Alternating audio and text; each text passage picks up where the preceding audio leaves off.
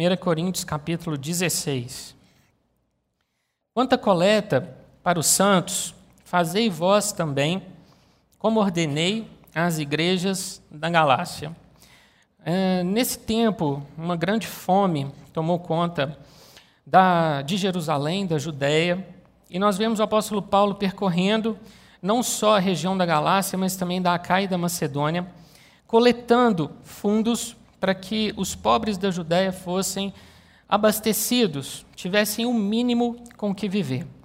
Nós temos aqui uma preocupação do apóstolo Paulo em suprir esses irmãos, e nós temos irmãos de outras províncias romanas, até muitos quilômetros de distância de lá, sendo movidos pelo Espírito Santo para que as necessidades dos crentes da Judéia fossem supridas. É o que nós fazemos hoje como igreja, trabalhando para suprir, para abastecer aqueles que estão longe, mas que estão vivendo para o Senhor, passando suas necessidades, e nós, na nossa abundância, compartilhamos daquilo que Deus tem nos dado. Esse princípio, ele pode ser visto em todo o Novo Testamento, é algo que a igreja tem vivido no decorrer dos séculos. Verso 2: no primeiro dia da semana, cada um de vós ponha de parte em casa, conforme a sua prosperidade, e vá juntando para que se não façam coletas quando eu for. Primeiro dia da semana. Que dia é hoje, queridos? Primeiro dia da semana. Quando a gente vai lá para Gênesis, nós vemos que Deus criou o mundo em seis dias e ao sétimo Deus descansou. Entre o Éden e o Sinai, nós não temos referências ao sábado, como uma prescrição, como uma norma, como uma regra. Apenas a partir do Sinai, quando a lei é dada a Moisés como mediador entre Deus e o povo, o sábado se torna norma, se torna parte da lei. O interessante é que o sábado ele nunca foi um dia de culto, de adoração, de comunhão, de holocausto, de oferta. O sábado sempre foi instituído como um dia de descanso, pelo Antigo Testamento. Em Marcos, capítulo 2, verso 27, o Senhor diz que o sábado foi instituído por causa do homem, não o homem por causa do sábado. E quando Jesus anda entre nós, a palavra nos conta que ele encontrou essa regra da lei, o guardar o sábado, como uma regra extremamente contaminada por uma série de preceitos que os fariseus tinham criado. E Jesus então chegou até mesmo a ser acusado de não guardar o sábado e ele explica como o sábado, naquela dispensação, deveria ser guardado.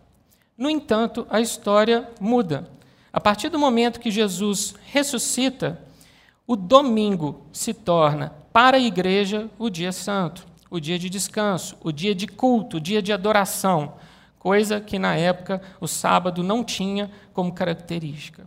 Jesus ressuscitou em um domingo, suas primeiras aparições para seus apóstolos e discípulos se deu num domingo. O Espírito Santo foi derramado sobre os nossos primeiros irmãos num domingo. Por todo o Novo Testamento nós vemos o Senhor dizendo que no domingo a igreja se reúne para adorar, para ofertar e para celebrar a ceia do Senhor. E Apocalipse foi dado como revelação pelo próprio Senhor Jesus a João em um domingo. Então, hoje nós estamos aqui, queridos, como igreja do Senhor, vivendo este domingo, dia santo, o dia de descanso e o dia de culto, não mais o sábado. Todas as outras vezes, são poucas vezes em que o sábado aparece no Novo Testamento, ele já não guarda mais ligação com a igreja, nunca guardou. Ele sempre faz referência a alguma coisa que diz respeito ao culto judaico. Portanto, nós estamos dentro de uma nova dispensação, uma nova aliança, e domingo é o dia do Senhor. Aqui em 1 Coríntios, Paulo fala que no primeiro dia da semana, cada um deveria colocar à parte a sua própria oferta, aquilo que iria apresentar ao Senhor como parte do seu salário. Lembrando que no Novo Testamento o pagamento normalmente era feito ao final do dia de trabalho. Então, ao final de sete dias, no primeiro dia da semana, a pessoa tinha o salário dos outros dias de trabalho para ofertar, para apresentar ao Senhor.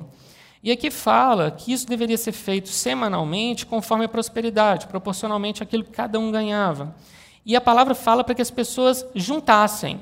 É interessante que Deus não deixa na descrição do sentimento do tipo, se você sentir vontade, se você quiser, se nesse domingo você tivesse um desejo, não faça, junte, oferte.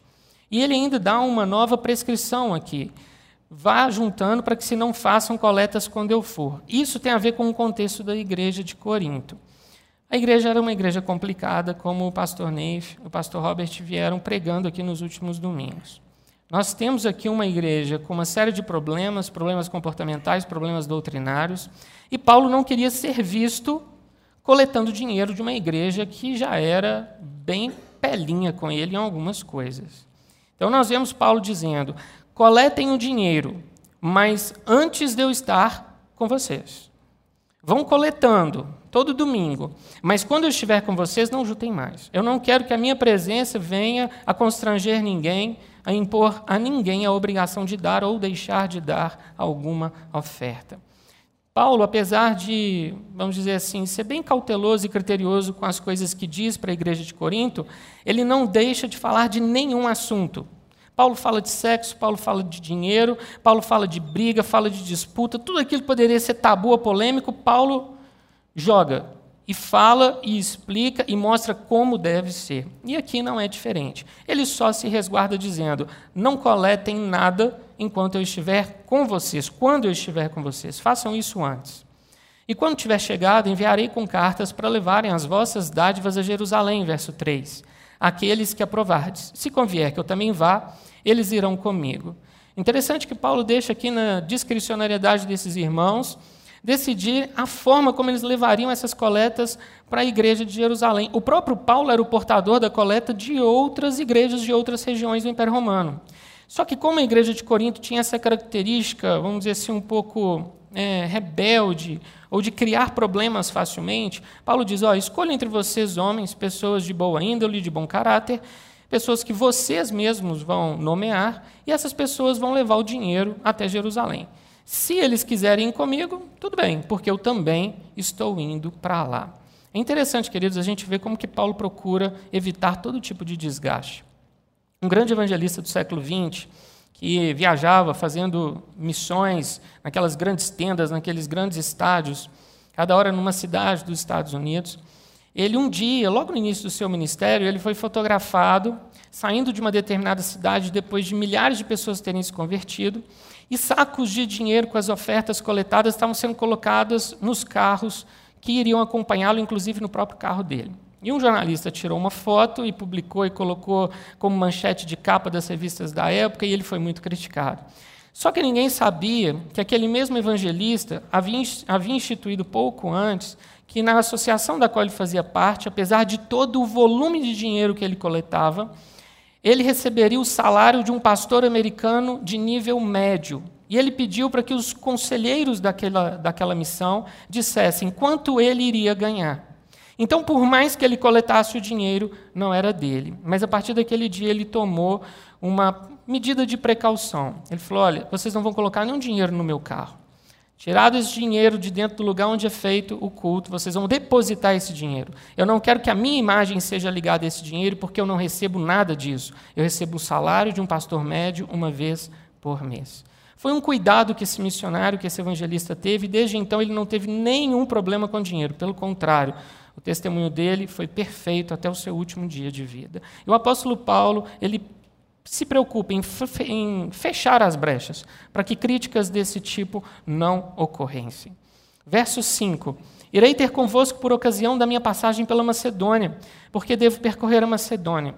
Na Macedônia nós tínhamos igrejas como Tessalônica, Bereia e Filipos, e Paulo amava aqueles irmãos. Nós poderíamos dizer até que Tessalônica e Filipos são o contrário do que a igreja de Corinto era.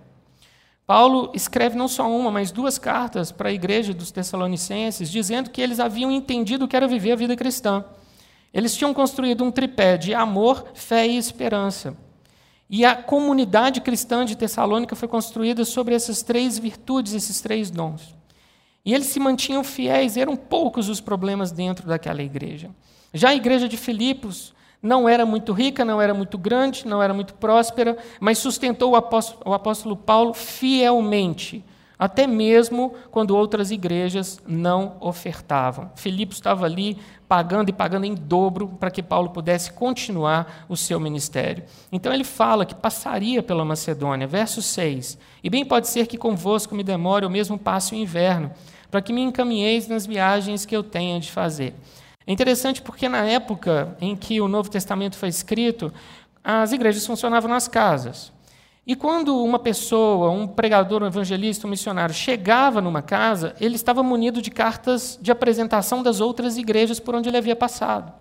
E Paulo fala aqui a respeito deles encaminharem Paulo. Não que Paulo precisasse dessas cartas. Ele era o grande apóstolo Paulo que havia fundado várias dessas igrejas, inclusive. Só que Paulo esperava que eles cumprissem um preceito que foi estabelecido lá em Atos. A igreja de Antioquia se reuniu, viram que haviam homens entre eles cheios do Espírito Santo, e o Espírito Santo escolhe Barnabé e Paulo para saírem em viagem pregando o Evangelho. Eles esperavam que eles entendessem isso. Quem envia, quem manda é o Espírito Santo, não o coração do homem. Ainda que a gente tenha o desejo de fazer a obra do Senhor, é o Senhor quem vai nos colocar para viver o propósito que Ele estabeleceu. É Ele quem escolhe, é Ele quem envia, é Ele que manda. Não somos nós no nosso próprio coração, no nosso próprio desejo. Ainda que Ele gere dentro de nós, é Ele quem vai nos capacitar, é Ele quem vai nos enviar.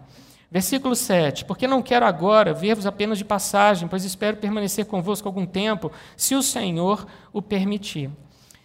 Pelos problemas e pela profundidade dos desvios dessa igreja, Paulo esperava passar algum tempo entre eles. E Deus veio atender a vontade o desejo do coração de Paulo e permitiu que ele ficasse ali mais alguns meses.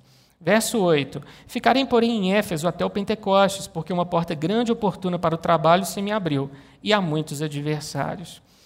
Paulo ainda permaneceria naquela que foi talvez a maior cidade do Império Romano por onde ele passou, com exceção da capital, Éfeso. E Éfeso e Corinto eram duas cidades muito parecidas. Cidades com muitos templos pagãos, cidades com uma cultura vibrante, uma sociedade rica, um comércio altamente rentável, pessoas do mundo inteiro passavam por Corinto e por Éfeso. E Paulo enfrentou oposição tanto em uma igreja quanto em outra. Em Éfeso, a princípio, os problemas eram mais externos. Pessoas de fora da igreja não queriam que Paulo continuasse seu trabalho, porque Paulo estava atrapalhando os seus ganhos. Paulo estava mudando a sociedade de Éfeso com a pregação do evangelho. E os de fora se sentiram incomodados. Mais tarde, nós vemos Paulo escrevendo 1 e 2 Timóteo, dizendo para Timóteo, que havia ficado na liderança dessa igreja, para tomar cuidado com uma série de coisas. Aí nós vemos alguns problemas internos muito parecidos com o de Corinto. Tinham mulheres fofoqueiras andando para um lado e para o outro, aprontando a maior confusão. Tinham falsos mestres, falsos ensinos. Timóteo era jovem, então eles não estavam nem aí para Timóteo. Então, Paulo fortalece o seu discípulo para que ele pudesse estar capacitado para liderar aquela igreja e dar continuidade ao seu trabalho. Já a igreja de Corinto, nós sabemos, os problemas eram internos, problemas dos mais variados tipos. Uma sociedade que estava impregnada com a cultura da época. E Paulo teve muito trabalho para mudar o coração dessas pessoas, não por aquilo que ele era ou fazia, mas pelo poder do Espírito Santo. E ele fala que essa porta se abriu, mas havia muitos adversários. Nós vamos falar daqui a pouco a respeito do que esses adversários causaram na vida de Paulo. Verso 10: E se Timóteo for, vede que esteja sem receio entre vós, porque trabalha na obra do Senhor, como também eu. Timóteo era o portador da carta. Muitas vezes ele era o representante de Paulo. Muitas vezes ele era escolhido para representar Paulo perante as igrejas. Vamos abrir em 1 Tessalonicenses, no capítulo 3. Nós vamos ver um exemplo disso. 1 Tessalonicenses 3, versículo 1. Pelo que, verso 1, pelo que, não podendo suportar mais o cuidado por vós, pareceu-nos bem ficar sozinhos em Atenas. E enviamos nosso irmão Timóteo, ministro de Deus no Evangelho de Cristo, para em benefício da vossa fé, confirmar-vos e exortar-vos. Verso 6. Agora, porém, com o regresso de Timóteo vindo do vosso meio, trazendo-nos boas notícias da vossa fé e do vosso amor, e ainda de que sempre guardais grata lembrança de nós, desejando muito ver-nos, como aliás também nós a vós outros. Timóteo era Paulo quando Paulo não podia ir. Timóteo representava Paulo, uma espécie de embaixador do apóstolo. E não só Timóteo, a gente tem outros, Tito, Epafrodito e outros homens que Deus escolheu para caminharem junto com Paulo. Queridos, nenhum ministério se desenvolve sozinho. Ninguém trabalha sozinho. Seja numa empresa, seja numa escola, seja dentro da igreja, nós trabalhamos em equipe. E Paulo aprendeu a trabalhar em equipe. Em alguns momentos isso foi muito difícil para ele. Nesse verso 10, voltando para 1 Coríntios 16, ele espera que Timóteo esteja sem receio. Timóteo era jovem. Timóteo tinha saúde fraca e Timóteo era tímido. Ótimas características, né? Para um pregador, para um líder. Pois é, Deus, ele nos pega e nos usa como a gente está. E ele vai nos moldando pouco a pouco para que nós sejamos a imagem do seu próprio filho. Paulo aqui está preparando o caminho para que Timóteo fosse bem recebido entre os irmãos. E ele fala de uma característica de Timóteo que foi aquela que abriu os olhos de Paulo para tomar esse rapaz para ser um companheiro, um cooperador no ministério. Porque trabalha na obra do Senhor. Querido, ninguém aqui pede conselho ou ajuda para um preguiçoso. Quando a gente quer resolver um problema, a gente vai atrás normalmente quem está ocupado, porque essa pessoa vai nos ajudar. E Timóteo era uma pessoa assim. E Paulo ainda diz: como também eu. Se a gente for lá para Provérbios 24, tem um trecho muito interessante de algo que Salomão descreve. Ele diz assim: Passei junto ao campo do preguiçoso, junto à vinha do homem falto de entendimento. Eis que o seu campo estava cheio de espinhos, a sua superfície coberta de urtigas, o seu muro de pedra em ruínas. Tendo-o visto, considerei, vi e recebi instrução. Um pouco para cruzar os braços em repouso, um pouco para tosquenejar, um pouco para dormir, e assim sobrevirá a sua pobreza como um ladrão e a sua necessidade como um homem armado. Imagine o rei Salomão, tomando Salomão como autor de Provérbios, Passando ali diante do campo de um homem, ele vê que aquela vinha estava largada.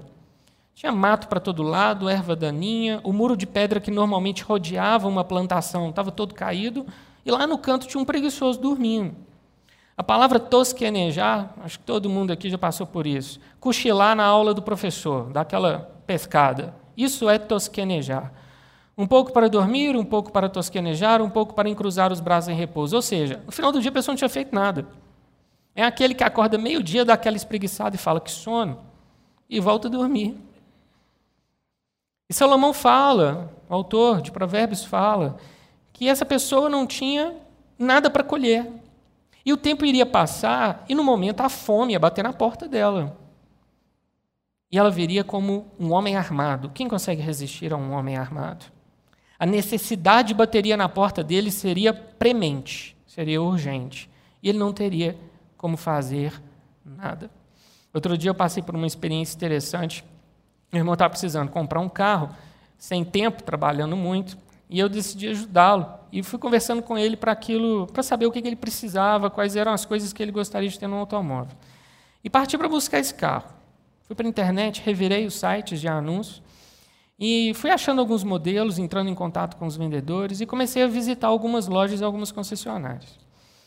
E sempre ao final, depois de ver o carro, o vendedor entregava o cartão na minha mão, falava que o carro não era para mim, era para o meu irmão. E o vendedor falava: Olha, é, onde seu irmão estiver em Belo Horizonte, eu arrumo um jeito de levar o carro no local de trabalho dele, na casa dele. Você fala aí o que, que você precisa para a gente poder é, fechar negócio. E eu procurando esse carro e não encontrando aquele que dava aquele clique, eu saía de casa falando: Senhor, abre os meus olhos, me mostra se é ou não algum desses que eu estou indo ver nessa tarde. E de vez em quando era decepcionante. As fotos maravilhosas, mas na hora que chegava, meu Deus. E quando falava que era de única dona, abre a porta do motorista, parece que a mulher era a filha do Wolverine, tudo arranhado. Não sei se era anel, não sei se era unha, misericórdia. E eu comecei a colocar diante do Senhor, Senhor, eu estou meio frustrado, que eu não estou achando esse carro. Mas eu sei que o Senhor tem o melhor. Então eu quero que o Senhor abra os meus olhos para o melhor. E navegando um dia no site de uma concessionária, eu vi ali no pátio um anúncio de um carro interessante. Peguei o telefone e liguei. Eu nunca vou para uma loja sem ligar, para não perder tempo. Liguei e o vendedor atendeu e falou assim: eu perguntei, falei, você tem um carro tal? Ele, é o branco? Eu falei, é, é o branco. É, tem, está aqui. E me fala, como é que está esse carro? O interior dele, a lata dele, tem algum detalhe? Aí o vendedor, peraí, ô fulano, Aí foi perguntar para fulano. Aí ele volta para o telefone. Não, está tudo ok, carro está bom. Queridos, concessionária de um grupo econômico gigantesco, tem várias em Belo Horizonte. Falei, tá, então me fala uma coisa. Qual é o histórico de manutenção desse carro? Ah, não, mas aí eu vou ter que pegar o manual. Eu vou ter que andar e pegar o manual e eu vou ter que ver o que, que ele fez de manutenção. Falei, então você não tem como passar nenhuma informação. Não, vem aqui ver o carro. Falei, olha, vocês têm uma outra concessionária perto da minha casa. Não, o carro não está aí não. Eu falei, eu sei que o carro não está aqui. Eu sei que o carro está do outro lado da cidade. Eu quero saber, existe a possibilidade desse carro ser deslocado para cá? Ah, vai dar muito trabalho. Vai ter que sair um vendedor e pegar o carro e dirigir o carro até aí. Ah, vem aqui ver o carro. Você é de BH, vem aqui ver o carro. Eu falei, olha, quero te agradecer pelas informações, muito obrigado pela sua presteza, mas eu quero te dizer uma coisa: aquilo que Deus tem para mim, Deus coloca na minha mão. Não é para ser esse carro. Ah, mas você não vai vir ver o carro? Eu falei, não, muito obrigado.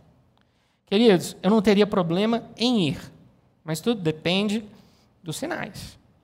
Eu não tive nenhum sinal bom. Eu desliguei o telefone injuriado, que eu falei, meu Deus, todo lugar que eu coloco o pé, o vendedor quer fazer tudo para poder me atender leva o carro onde você quiser. E ele não quis nem prestar o mínimo de informação por telefone. Trabalho, queridos, dá trabalho. E nem sempre as pessoas estão dispostas a trabalhar. E aqui, o apóstolo Paulo, ele fala que Timóteo trabalhava e que ele, Paulo, também trabalhava. João 5,17, Jesus diz: Meu pai trabalha até agora e eu trabalho também. Quando Deus colocou o homem no jardim do Éden, o homem ficava lá de braço cruzado, assim, com mato na boca, olhando o mosquito passar. Não tinha pernilongo, claro, no Éden. Isso foi um negócio criado depois, com a queda. Claro que não, né, queridos? A palavra fala que Deus colocou o homem no jardim para cultivar o jardim. Aí você fala, ah, lá no céu vai ser de boa, não vai ter trabalho. Tá? Abre Apocalipse 22, 3. Fala que os seus servos o servirão. Você vai viver para servir o Senhor. Não vai ser cansativo, não vai ter fadiga, não vai ter suor, não vai ter sol queimando sua cabeça, mas não vai haver inatividade. Deus não criou o homem para o ócio. Até no céu vai haver algo que nós vamos fazer, ainda que seja prestar honras e glórias ao Senhor. A palavra ainda fala em Apocalipse 21 que as nações trarão da sua glória ao Senhor. Elas produzirão algo que elas ofertarão a Deus. E aqui o Senhor está dizendo que Timóteo era um trabalhador e Paulo também era.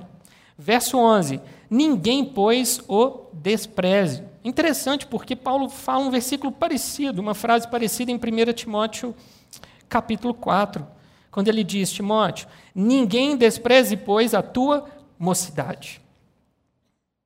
Timóteo era jovem e podia facilmente ser passado como uma pessoa inadequada, uma pessoa despreparada, alguém que não tinha aqui a autoridade do apóstolo Paulo.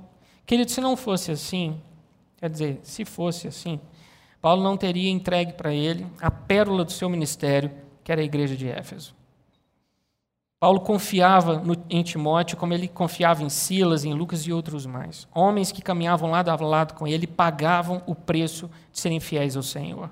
Verso 11: Mas encaminhai-o em paz, para que venha ter comigo, visto que o espero com os irmãos. Ele ainda fala: olha, que ele esteja no meio de você sem receio, ninguém o despreze. E outra coisa, depois de ter recebido Timóteo, estado com ele, devolva Timóteo para mim. Ele tem que voltar. Versículo 12. Acerca do irmão Apolo, muito lhe tenho recomendado que fosse ter convosco em companhia dos irmãos, mas de modo algum era vontade dele ir agora. Irá, porém, quando se lhe deparar boa oportunidade. Que mudança no apóstolo Paulo, né? Ele sai na sua primeira viagem missionária com Barnabé, os dois acompanhados de João Marcos, e no meio do caminho, Marcos dá para trás. Quando eles vão fazer a sua segunda viagem, Barnabé quer levar Marcos. E Paulo, não, de jeito nenhum. O cara deixou a gente no meio do caminho. A gente vai passar por igrejas, confirmando igrejas, visitando irmãos, comunidades que a gente ou criou ou fortaleceu. Não. Apolo, guardadas as mudanças de contexto, faz a mesma coisa aqui. Paulo esperava que Apolo acompanhasse Timóteo. E Apolo fala: não, agora é não. Só que Paulo agora não é mais a mesma pessoa. Ele diz: tudo bem. Porém, quando se lhe deparar boa oportunidade, mais tarde ele vai estar com vocês. E assunto encerrado, Paulo não cria caso. Queridos, a gente olha para homens como esse, como Paulo, e fica assim: uau, esse cara, assim, desde aquele momento que ele teve um encontro com Jesus na estrada para Damasco, mudou tudo de uma vez, ele virou super santo, um super humilde, super amoroso, não, queridos. Ele tinha uma série de questões pessoais que precisavam ser tratadas. Santificação o que é? Processo. Eu não estalo os dedos e falo, uau, agora eu sou um super santo. Nada me tenta, sou perfeito, não erro, estou há 20 anos sem pecado. Não tem isso. E aqui o apóstolo Paulo dá espaço para que Apolo, se sentindo à vontade para ir ou não, faça aquilo que o coração dele nessa hora determinou. Queridos, todos nós estamos nesse processo de santificação, de aperfeiçoamento e de mudança, cada um no estágio. Nós temos que olhar para aqueles que estão ao nosso lado com respeito. Cada um tem uma história de vida, uma biografia, e o Senhor trata cada um de nós individualmente durante esse processo. Continuando, versículo 13: Sede vigilantes, permanecei firmes na fé, portai-vos varonilmente, fortalecei-vos, todos os vossos atos sejam feitos com amor. Paulo fala para esses irmãos cinco coisas aqui, cinco exortações que caem assim como realmente uma uma bênção, uma palavra ungida no coração desses irmãos. Sejam vigilantes, primeira coisa. Lá em Apocalipse capítulo 3, o Senhor diz para uma igreja para que ela seja vigilante, para que ela consolide o que está para morrer, para que ela não perca mais. Por várias vezes essa palavra aparece, dentro de alguns contextos no Novo Testamento, sempre no sentido da segunda vinda. O Senhor nos diz para que a gente aprenda a nos guardar, Querido, não viva a sua vida assim, meio sem saber onde você está, o que vai acontecer. Você tem que saber onde você está inserido. Você tem que saber o que Deus tem para você como propósito. Você tem que saber que Jesus está voltando. E você tem que se guardar e ser vigilante em uma vida aprovada por Deus. Não de acordo com o que você acha que é certo. Deus não vai te avaliar com o seu achismo, mas com a sua palavra. Em obediência. Guarde o seu coração, observe o que está em volta, seja atento, saiba ler o tempo, saiba entender a época e a dispensação onde você está inserido. Continuando, permanecer firme na fé, querido, você não está firme. Não é no seu sobrenome, não é no seu conhecimento, não é em quem te indica, não é no seu dinheiro, é na fé, viu? A sua firmeza deve estar na fé, em Jesus Cristo. Portai-vos varonilmente. O varonil aqui tem um sentido de hombridade, maturidade. Querido, não é tempo da gente agir com imaturidade, não. O mundo é mau, o mundo devora. Nós temos que ser pessoas maduras. Se você tem dificuldade com isso, de caminhar nessa maturidade cristã, de entender o que é certo, o que é errado, o que Deus espera de mim, busque do Senhor, o Espírito Santo vai trabalhar no seu interior e vai te mostrar. Haja com hombridade, com disciplina, de uma forma honrada. Continuando, sejam fortes, fortalecei-vos. Não podemos ser fracos. O mundo a todo tempo nos tenta, e Satanás anda ao nosso derredor querendo nos devorar. A sua força deve estar no Senhor. A alegria do Senhor é a nossa força. Todos os vossos atos sejam feitos com amor. Paulo ensina em 1 Coríntios 12, 13, 14 acerca dos dons. De nada vale se nós formos cheios de dons como a igreja de Corinto, mas não tiver amor. Tudo que você fizer, faça com uma boa dose de amor. Verso 15. E agora, irmãos, eu vos peço o seguinte: sabeis que a casa de Stefanas são as primícias da Acaia e que se consagraram ao serviço dos santos. Vamos abrir em 1 Coríntios 1,16, vendo Paulo falar sobre Stefanas. 1 Coríntios 1,16.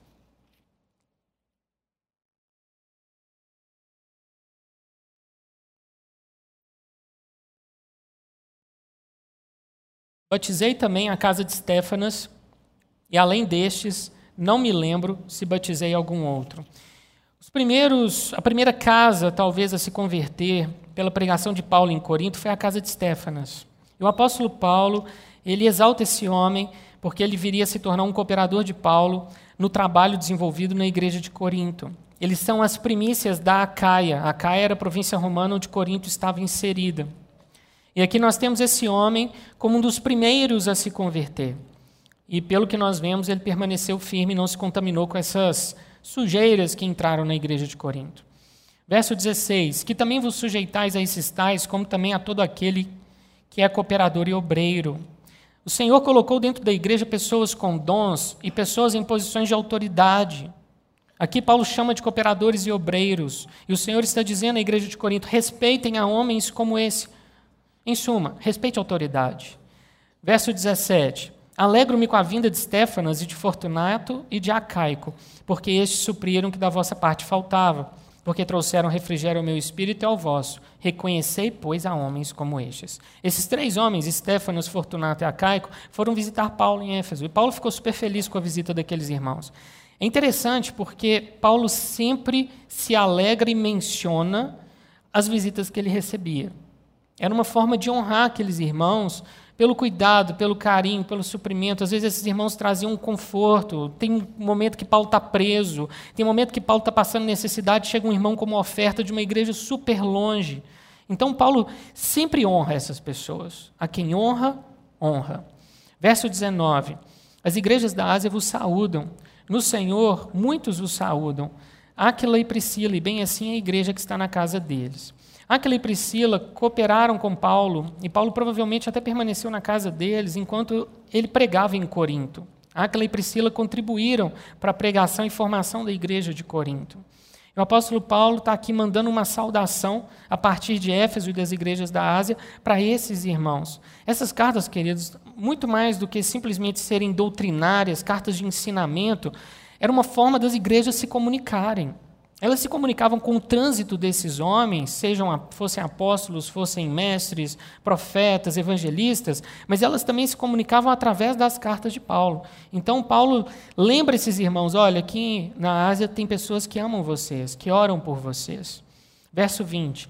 Todos os irmãos vos saúdam, saudai-vos uns aos outros com ósculo santo. O ósculo santo é o beijo no rosto, um símbolo de liberdade, mas também de respeito e fraternidade. Verso 21. A saudação escrevo eu, Paulo, de próprio punho. Normalmente, Paulo se valia de amanuenses, eram escribas pessoais que escreviam o que Paulo ditava. Várias cartas do Novo Testamento foram escritas assim. Uma pessoa, o autor, ditava e um amanuense escrevia. E Paulo está dizendo aqui que esse finalzinho, essa bênção final, ele mesmo está escrevendo de próprio punho e Paulo sempre assinava as cartas para que a sua assinatura fosse reconhecida e aquela carta fosse lida perante a igreja como uma carta verídica. Verso 22. Se alguém não ama o Senhor, seja anátema, maranata. Vamos abrir no capítulo 12. Paulo fala sobre anátema no capítulo 12, verso 3 de 1 Coríntios.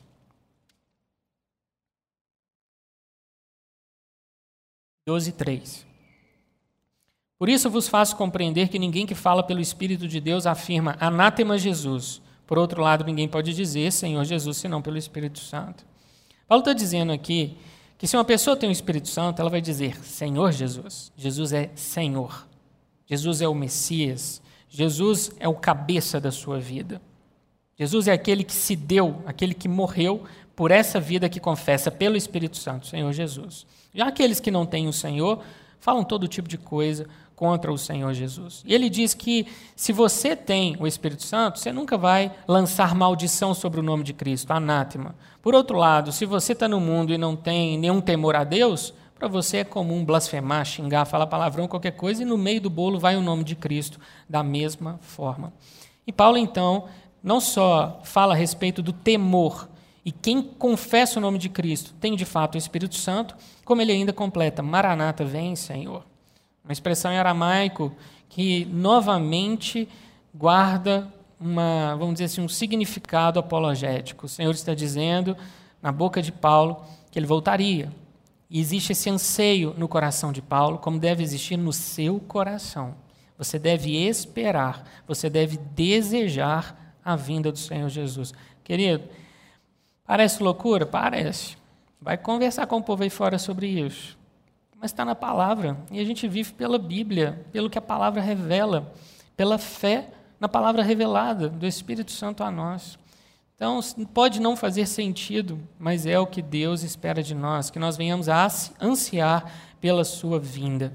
Verso 23: A graça do Senhor Jesus seja convosco. Paulo abre as suas cartas cumprimentando com Haris e Irene, graça e paz sempre abençoando os irmãos com a graça e a paz do Senhor Jesus. E Paulo encerra com a graça de Deus. E queridos, para mudar esse tanto de problema que Corinto tinha, só mesmo a graça do Senhor Jesus. Verso 24: O meu amor seja com todos vós em Cristo Jesus. Paulo encerra falando de amor, uma carta de repreensão. Uma carta em que é puxão de orelha um atrás do outro. E nós somos quase aqui que pegos de surpresa por um encerramento como esse. Mas Paulo sabia que aqueles corações tinham necessidades pastorais. Paulo era pastor dessa igreja, o fundador, o líder fundador a quem Deus deu a visão para essa igreja. E ele não esquece que aqueles irmãos, apesar de todos os seus erros, de toda a sua imaturidade, eram irmãos que precisavam ser amados, precisavam do amor do Senhor. E ninguém melhor do que Paulo, o fundador dessa igreja, para revelar o amor do Senhor Jesus para eles. Na verdade, irmãos, se Paulo não se importasse com a igreja de Corinto, se ela não fizesse diferença nenhuma na vida dele, Paulo não teria escrito essas duas epístolas. Foram duas cartas extremamente preciosas. E por causa dessas duas cartas, repreendendo e chamando a atenção dessa igreja, nós temos alguns dos maiores tesouros teológicos do Novo Testamento. Apenas recapitulando aqui, queridos. Corinto era uma cidade que estava na província da Acaia, uma cidade próxima à Grécia, uma cidade cheia de pecados e imoralidade. Uma cidade impregnada pela cultura helenista, famosa pelo seu comércio, idolatria e imoralidade. Só naquela cidade havia um grande templo que era dedicado a Afrodite e outros doze templos dedicados às mais diversas divindades do panteão greco-romano. Tudo isso parecia um grande obstáculo, mas também era um grande desafio, uma grande oportunidade, um solo fértil para que o evangelho pudesse se disseminar. Paulo havia fundado essa igreja na sua segunda viagem missionária, em torno do ano 51, 52. Foram 18 meses de trabalho.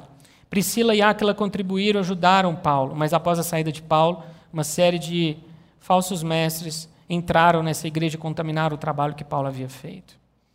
Paulo desejava ver os cristãos de Corinto crescendo em santidade e maturidade, mesmo vivendo em meio a um ambiente pagão. Paulo nos ensina por meio dessa epístola. Todas as coisas não são listas, mas nem todas convêm. Todas são listas, mas não devemos nos deixar dominar por nenhuma delas. Querido, o mundo está aí. Está cheio de coisa lícita para você. Mas nem tudo é bom. E nada, nenhuma delas, nada disso, pode dominar o seu coração ou passar por cima da fé que você pratica. O apóstolo Paulo encontrou ali facções e divisões, orgulho intelectual, orgulho espiritual, impureza, imoralidade, conflitos entre irmãos, bebedices e glutonarias no momento da ceia, cristãos participando de festas onde alimentos consagrados aos ídolos eram servidos. Paulo enfrentou ali falsos ensinos, falsos mestres e também desordens variadas no culto. A igreja de Corinto ela poderia naufragar, ela poderia se acabar se continuasse indo pelo mesmo caminho. Então Paulo escreve de uma forma enérgica para esses irmãos. Porque ele amava aquela igreja. Ele amava aquele, aqueles irmãos. Ele sabia que eles estavam lutando contra uma sociedade pervertida e corrupta. É diferente do que nós vivemos hoje? Não é. Olha onde nós estamos inseridos. O apóstolo Paulo, então, escreve não apenas uma, mas duas cartas. Duas cartas que falam o coração desses irmãos de uma forma que repercute, gera mudança. E nós, ao final das contas, ficamos com, ficamos com duas, talvez, das epístolas mais longas do Novo Testamento, cheias de tesouros para as nossas vidas. Queridos, que esse, essas doutrinas, esses princípios, esses mandamentos, essas exortações possam encontrar eco no seu coração. Talvez a gente, pode, a gente possa dizer, como comunidade cristã da Zona Sul, nós não estamos assim como eles. Mas, queridos, nós temos uma série de problemas no nosso meio individualmente, que nos levam a crer que nós precisamos da graça do Senhor Jesus para resolver, do amor do Senhor Jesus para nos transformar, do poder do Espírito Santo para fazer cair as escamas dos nossos olhos, a dureza do nosso coração, esse senso tão duro de julgamento que muitas vezes nós temos, para que nós sejamos de fato uma família de amor, uma comunidade de fé. Esse é o desejo do coração do Senhor para a nossa igreja. Para cada um de nós individualmente, e claro, para as nossas famílias. Quem aqui não quer viver em paz e alegria nas delícias e bênçãos que o Espírito Santo tem para nós. Que essa primeira epístola possa ecoar no seu coração, possa encontrar, vamos dizer, pouso na sua alma e possa mesmo mudar aquilo que você individualmente precisa nesse dia, nesse momento. Eu creio, queridos, particularmente que 2019 será um ano de muitas bênçãos espirituais sobre o nosso Brasil e também sobre a nossa cidade. Nós estamos orando e nós estamos pagando o preço, e cada um sabe quão caro é esse preço, por interceder por um governo que até então vinha num esquema de podridão e numa sujeira moral tão grande. Muitas coisas têm caído. A nossa história está sendo reescrita. E o Senhor está nos dando a chance de passar o Brasil a limpo. E isso começa com cada um de nós, entendendo que não podemos agir como os cristãos de Corinto agiam. Queremos os dons que eles tinham. Queremos um Paulo como eles tinham. Queremos doutrinas e ensinamentos como eles tinham. Mas não podemos caminhar na imaturidade, na carnalidade que eles caminhavam. Que essa mensagem, queridos, te abençoe te abençoe, te fortaleça e te leve para um novo patamar espiritual. Porque o objetivo do Senhor é esse: que como igreja a gente cresça, amadureça, até a volta do nosso Senhor Jesus. Amém?